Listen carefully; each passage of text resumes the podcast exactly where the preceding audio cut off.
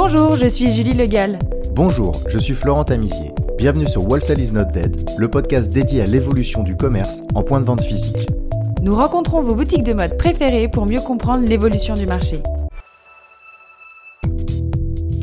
À l'occasion de la Semaine de la mode à Paris, le salon Tranoï, partenaire de Paris Fashion Week, nous a invités au Palais de Tokyo, où le salon a lieu pour 4 jours avec une sélection pointue de créateurs, pour rencontrer détaillants et acheteurs. Nous sommes heureux de partager ces rencontres avec vous dans ces épisodes inédits de Wholesale is not dead. Bonjour Stéphanie, bienvenue sur Wholesale is not dead, comment allez-vous? Bonjour, ça va, merci. Bonjour Stéphanie et bienvenue. Stéphanie, est-ce que vous pouvez vous présenter et nous parler un petit peu de votre activité? Alors, euh, moi je suis Stéphanie de Perrette. J'ai tout d'abord une marque qui s'appelle Marais Dilat. Cette marque possède trois boutiques en propre et elle distribue aussi d'autre part. Donc je suis ici pour faire les achats pour mes boutiques hors les produits Marais Dilat pour compléter la gamme. Est-ce que vous pouvez nous présenter l'univers de Marais Dilat alors la marque Marie Dilat, c'est une marque de, de, vêtements resort premium, hein, plutôt haut de gamme. On est vendu euh, dans des, euh, au bon marché, on est vendu dans des boutiques aussi euh, retail de province, de grandes villes, un peu partout. Quoi. C'est une marque de niche, je dirais. Donc entre les produits que Marais Dilate et euh, les, on va dire les, les, autres produits que vous achetez qui ne sont pas de votre marque, on a quoi à peu près comme répartition en pourcentage euh, dans votre boutique, vous diriez? Je crois que je fais 30% de mon chiffre avec euh, des produits d'une autre marque que la mienne, mais en fait j'essaye de créer grâce aux autres créateurs une offre que moi je ne peux pas faire, dont, dont j'ai pas les compétences et des sacs, des bijoux, des choses comme ça. Et en fait, j'ai envie de que quand les gens viennent chez Marais Dilat, ils, trouvent quelque un univers euh, euh, sympa, oui, vivant en fait, que ça soit pas juste une boutique de prêt-à-porter pure. Ils vont trouver que des fringues. C'est pour ça que je fais aussi le maison et objet, que je fais le Tranoï, que je fais le première classe.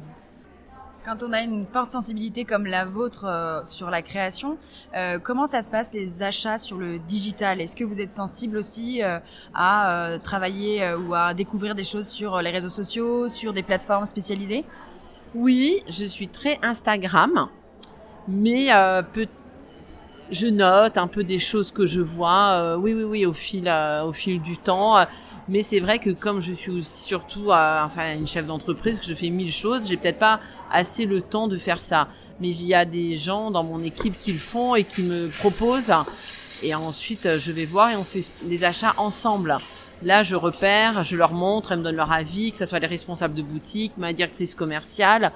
Je, j'échange beaucoup. J'aime bien travailler en équipe.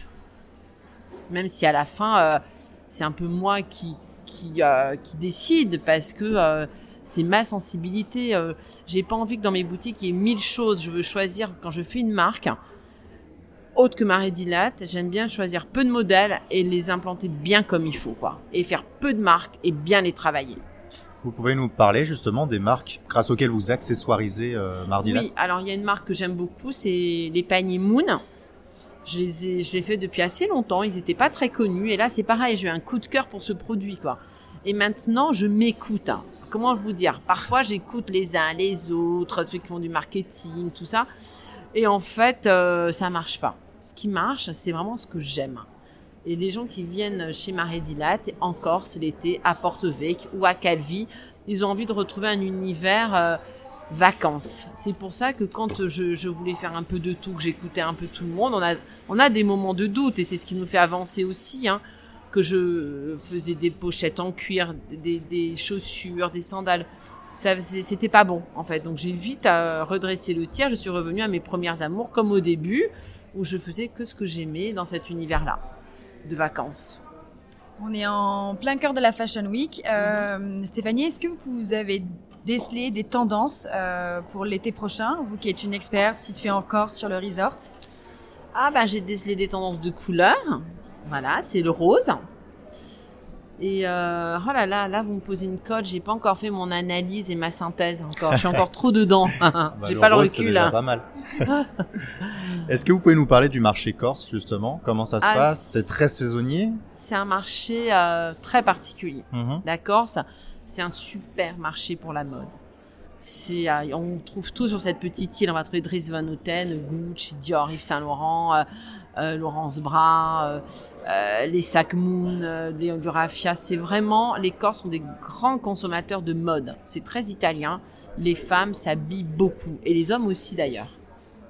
On attache beaucoup d'importance à l'apparence. Et alors, on peut imaginer que qu'il y a une, la saisonnalité qui est très forte. Il y a un gros boom touristique euh, l'été. Qu'est- Qu'est-ce qui se passe l'hiver là-bas? Comment est-ce qu'on s'habille Alors, il y a deux, euh, il y a, il y a deux possibilités, je dirais encore ça. Il y a les villes qui vivent été comme hiver, qui sont Mhm. Bastia et Ajaccio, et ensuite avec une véritable économie. Et ensuite, il y a les stations balnéaires. Et moi, j'ai opté pour euh, développer mon business dans des stations balnéaires. Voilà, c'est un choix, c'est un parti pris. Et Marédilat n'a pu exister que parce que c'était à Porto Vecchio et correspond au style de vie qu'on a en vacances euh, l'été. Alors évidemment, j'ai développé ma marque avec des blouses, des chemises et, et ça s'est urbanisé, je dirais. Mais à la base, c'est ça et j'aime beaucoup cette clientèle-là, de passage. euh. Notre podcast s'appelle Wholesale is not dead. L'objectif, c'est de favoriser la création en encourageant les, les marques à continuer à vendre aux retailers et aux retailers à continuer à acheter euh, des marques de créateurs. Est-ce que vous pensez que, c'est, euh, que le wholesale est important dans la mode? Je pense, oui, toujours. En fait, le retail est important, la vente en ligne en direct est importante et le wholesale est important. Parce que c'est encore... euh, Après, il faut que dans les boutiques physiques, on ait une autre... Il faut que le client ait une autre expérience parce qu'il peut tout trouver depuis son canapé euh, avec son ordi ou son téléphone. Donc quand il se déplace, il faut qu'il y ait une expérience vraiment. Il faut qu'il y ait un service, qu'il y ait un son, qu'il y euh, il faut que ça change en fait. Mais et je trouve que le retail est en train de changer. Je pense que les euh, les patrons de boutiques ont euh, ont senti ça et ils ont toujours. euh, je pense que ça marche quand même toujours le, le retail, mais il a changé. C'est un business qui a changé en effet. Il est beaucoup plus exigeant et le client est beaucoup plus exigeant. Et c'est peut-être pas plus mal, mais il consomme quand même.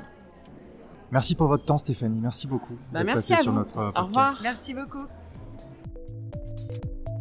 Merci d'avoir écouté cet épisode. Le podcast Wholesale is not dead est produit par l'agence Mars Branding. Si vous aimez la mode, le wholesale et les podcasts, connectez-vous sur Apple Podcast, abonnez-vous gratuitement au podcast et laissez-nous un commentaire.